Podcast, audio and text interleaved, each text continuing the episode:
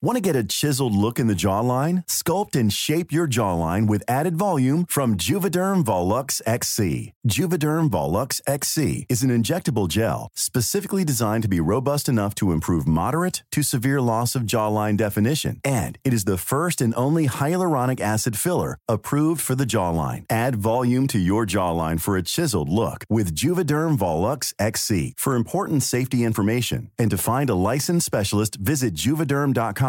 That's J U V E D E R M.com. Not for people with severe allergic reactions, allergies to lidocaine, or the proteins used in Juvederm. Common side effects include injection site redness, swelling, pain, tenderness, firmness, lumps, bumps, bruising, discoloration, or itching. There's a risk of unintentional injection into a blood vessel, which can cause vision abnormalities, blindness, stroke, temporary scabs, or scarring. Talk to a licensed specialist to find out if it's right for you. Visit juvederm.com. That's J U V E D E R M.com. No.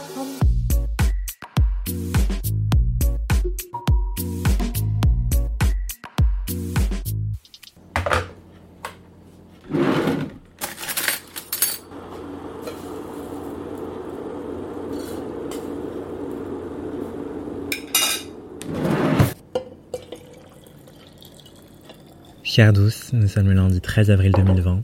Il est 23h et je sais déjà que je ne vais pas réussir à dormir. Alors je vole quelques minutes à la nuit pour te répondre. C'est très difficile de se projeter, ne serait-ce que jusqu'à demain, tant tout semble incertain. Si la planète continue de tourner au même rythme, c'est l'humanité qui semble s'être mise sur pause. Tu parles du regard de l'Occident tourné vers l'Afrique, un regard d'abord plein d'incompréhension, se demandant pourquoi le continent était épargné, puis un regard avec euh, un peu d'envie, qui voyait dans ce continent une terre d'asile pour colonisateurs. Aujourd'hui, c'est un continent cobaye, où tester d'éventuels traitements et vaccins. Le fait que le continent africain ait été relativement épargné jusqu'à maintenant en dit long sur son exclusion de la mondialisation. D'après le dernier décompte de l'AFP au 13 avril 2020, plus de 12 800 contaminations et environ 700 morts ont été recensés officiellement en Afrique. Le pays le plus touché d'Afrique subsaharienne, c'est l'Afrique du Sud, qui a dépassé les 2000 cas confirmés. C'est l'un des pays les plus riches du continent, avec le système de santé le plus développé d'Afrique subsaharienne. À titre de comparaison, en Europe, nous en sommes à 871 000 cas et 71 000 décès recensés. Le continent africain n'a pas encore atteint un stade aussi critique. Ce serait pour lui un point de non-retour facile à atteindre quand on sait que le nombre de lits disponibles dans les unités de soins intensifs ne dépasse pas 5 pour 1 million d'habitants en Afrique, contre 4000 pour 1 million en Europe, d'après l'OMS. Alors demain, ce sera peut-être l'hécatombe en Afrique. Et c'est sans doute la peur de cette éventualité qui pourrait persuader l'Afrique de vouloir jouer les cobayes pour le reste du monde. Quand tu parles d'humanité amoindrie, ça me fait penser au livre Le ventre des femmes, capitalisme, racialisation, féminisme de Françoise Vergès. La politologue y raconte comment dans les années 60 à 70, l'État français a encouragé l'avortement et la contraception dans les départements d'outre-mer, alors même qu'il les interdisait et les criminalisait en France métropolitaine. Aujourd'hui encore, tout porte à croire que l'histoire va se répéter. On va à nouveau traiter les personnes racisées comme des corps cobayes, mener outre-mer ce qu'on oserait à peine faire sur le vieux continent. C'est pour éviter que l'histoire ne se répète qu'on a voulu donner la parole à d'anciennes et d'anciens invités d'activité, pour qu'elle et ils nous parlent du génocide contre les Tutsis au Rwanda notamment. Comme tu le dis si bien, Douce, le confinement représente un moment propice au recueillement. Alors merci d'avoir introduit le témoignage de Jessica, qui a résumé les faits historiques dans ton épisode. Aujourd'hui, je laisse Miguel, que vous avez pu déjà entendre dans l'épisode 9, nous répondre, avec son journal Extime, son rapport au confinement, au Rwanda et au devoir de mémoire aujourd'hui. Bonne écoute. Et à très bientôt, douce. Bonjour, je m'appelle Miguel Schema et voici mon journal Extime de confinement. Je pense que s'il y avait un mot pour décrire ce confinement et ce qui se produit chez moi, ce serait le mot sidération. La situation est certes surprenante, extraordinaire, cette crise sanitaire effrayante et la vitesse de sa propagation aussi. Mais pour être honnête, aucune des choses que je viens de dire n'est la cause de ma sidération. C'est plutôt ce que cette crise engendre qui me sidère. La manière dont cette crise radicalise les antagonismes de genre, de classe et de race. Et aussi la manière dont notre gouvernement répond à cette crise. Il suffit de voir ce que vivent les travailleurs et les travailleuses du sexe et la manière dont, ce confinement en fait rend totalement impossible leur travail et se retrouvent donc dans une précarité forcée. Sans parler du fait que leurs conditions de travail étaient déjà dangereuses et précaires du fait de la loi de 2016, dite de la loi de pénalisation des clients. Je pense aussi aux vies des travailleurs et des travailleuses précaires, dont les caissières, qui travaillent et de fait sont plus exposés.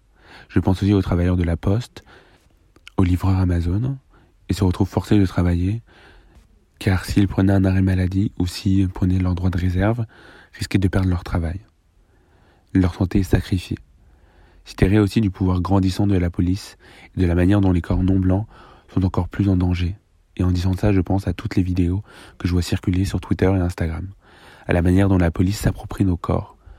Et pour le dire plus simplement, je suis sidéré de voir des Noirs et des Arabes se faire casser la gueule jour après jour, et de voir des policiers se cacher derrière le fait que oui, il faut faire respecter le confinement. Traoré a dit, en parlant de la police et du confinement, la police reste un problème, même dans ce contexte sanitaire exceptionnel. Sidéré d'entendre les gens dire On est dans cette crise ensemble, on vit tous la même chose. Je n'ai jamais rien entendu de si faux et de si con. Nous ne sommes pas tous ensemble. On voudrait bien l'être, on voudrait bien lutter ensemble, mais nous ne pouvons pas. Nous ne sommes pas tous ensemble. Nous sommes chacun de notre côté. Nous ne sommes pas tous ensemble. Nous ne sommes pas tous ensemble. Certaines vies supportent d'autres vies. Certaines vies permettent à d'autres d'exister. Le 93, département le plus touché, ne vit pas la même chose que les quartiers riches de Paris. Les départements d'outre-mer ne vivent pas la même chose que les départements métropolitains. Nous sommes seuls, il faut l'admettre, il faut l'accepter, du moins essayer. Et certains sont seuls, plus que d'autres, laissés à l'abandon par les pouvoirs publics. Donc voilà, vous l'aurez compris, je suis sidéré, sidéré depuis mon lit, sidéré confiné confortablement avec mes parents et mes frères et sœurs, mais sidéré quand même. Confiné sans trop de problèmes, si ce n'est que je suis pas avec mon mec. Je travaille beaucoup et je lis beaucoup pour ne pas penser au confinement, pour ne pas penser à ce qui produit chez moi et pour essayer de me divertir. Mais il y a un jour où, en fait, j'ai pas pu ne pas penser au confinement, à ces conditions et aux conditions dans lesquelles on est. Parce que le confinement, il tombe aussi le 7 avril, le jour des commémorations du génocide des Tutsis. Il y a 26 ans de cela, hommes, femmes et enfants ont été massacrés, parce que Tutsis. Il y a 26 ans de cela, mes parents, mes grands-parents, mes oncles et tantes ont vécu le génocide des Tutsis au Rwanda. Certains sont morts, les autres sont maintenant des rescapés. Là où les années précédentes, nous nous rassemblions pour commémorer nos morts et nos mortes, où certains et certaines rescapés partageaient ce qui leur était arrivé, il est impossible aujourd'hui de le faire. Cette pandémie et le confinement l'empêchent. Au réveil du 7 avril, voulant penser à mes morts et mes mortes, et à celles et ceux exterminés, j'ai écouté le chant Iwuka.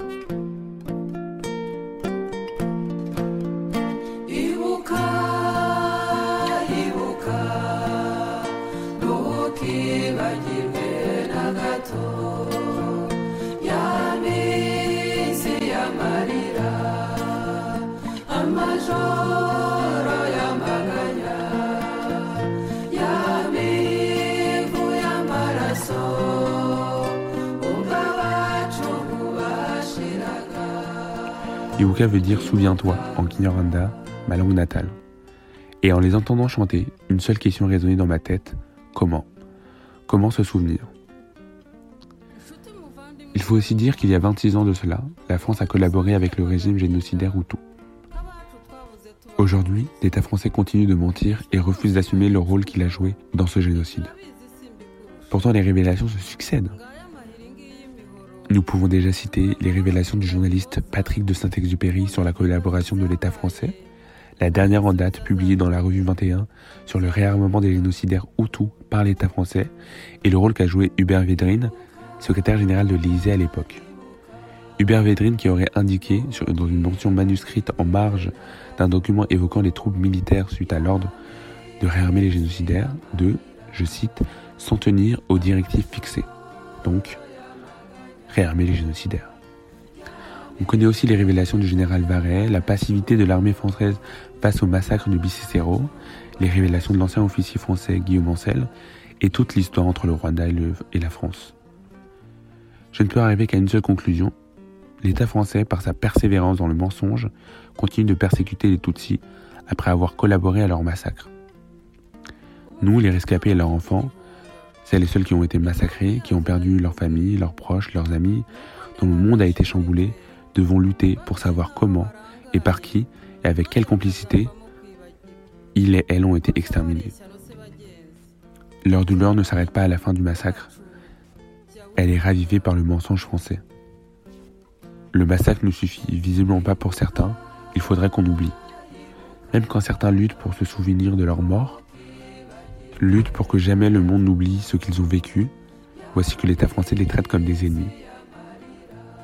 On se souvient d'Alain Nirenchuti, dont la naturalisation a été refusée pour, je cite, manque de loyalisme envers la France et ses institutions.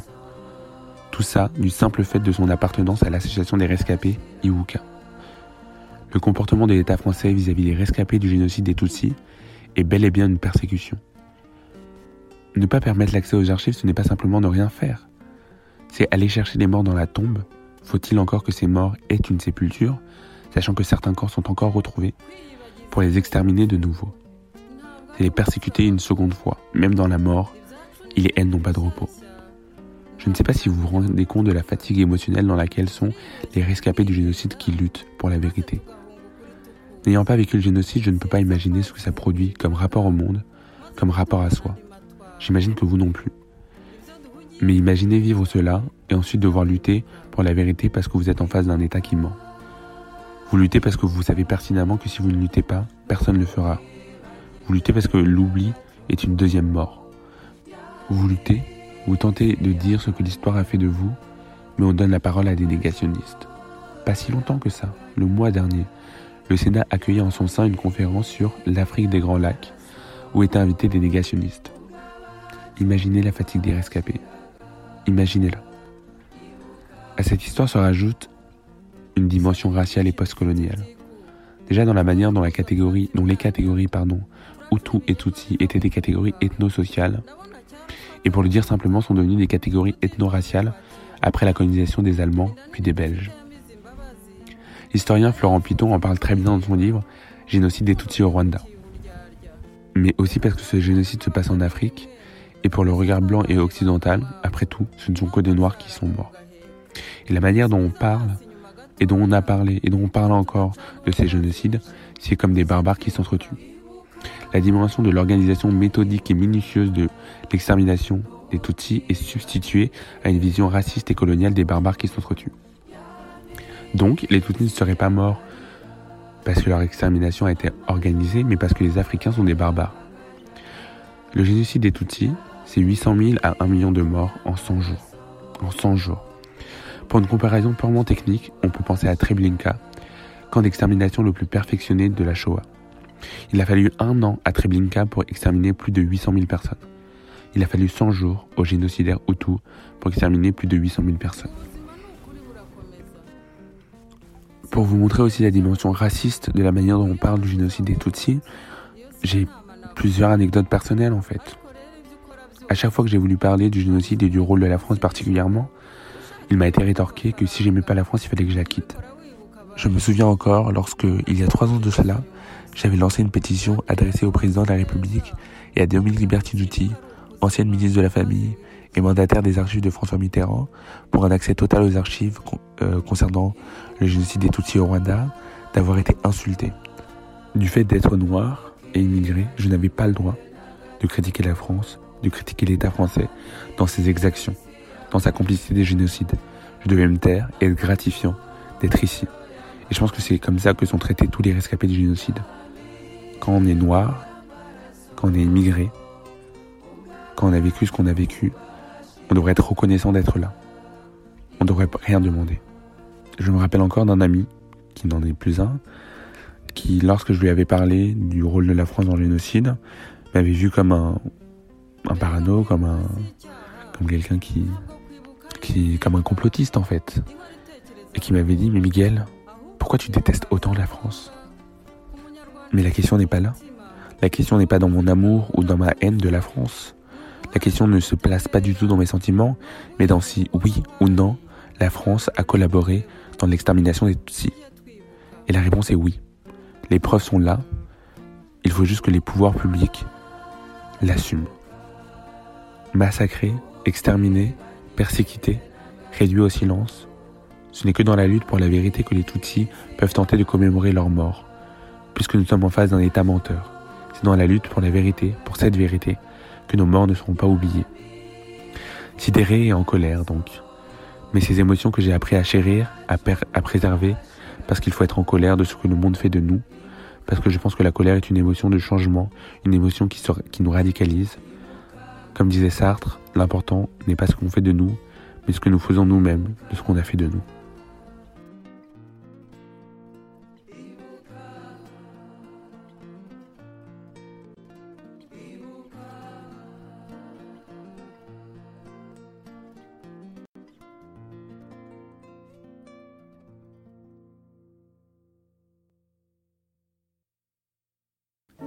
C'était Extimité, le récit de la conscientisation et de la déconstruction de personnes minorisées. Un podcast natif indépendant créé par Douce Dibondo et Anthony Vincent, à retrouver un dimanche sur deux sur Apple Podcast, Spotify, Deezer, Castbox, Google Podcast et tout plein d'autres plateformes d'écoute. Pour nous soutenir, un lien PayPal se trouve en description pour nous faire des dons afin que l'aventure continue. Pensez à parler d'extimité autour de vous, nous laisser un avis et 5 étoiles sur Apple Podcast. Et enfin, nous suivre sur nos réseaux afin de suivre toutes nos actus. Merci. Le générique était un extrait du morceau Tonabi de l'artiste Persian Empire.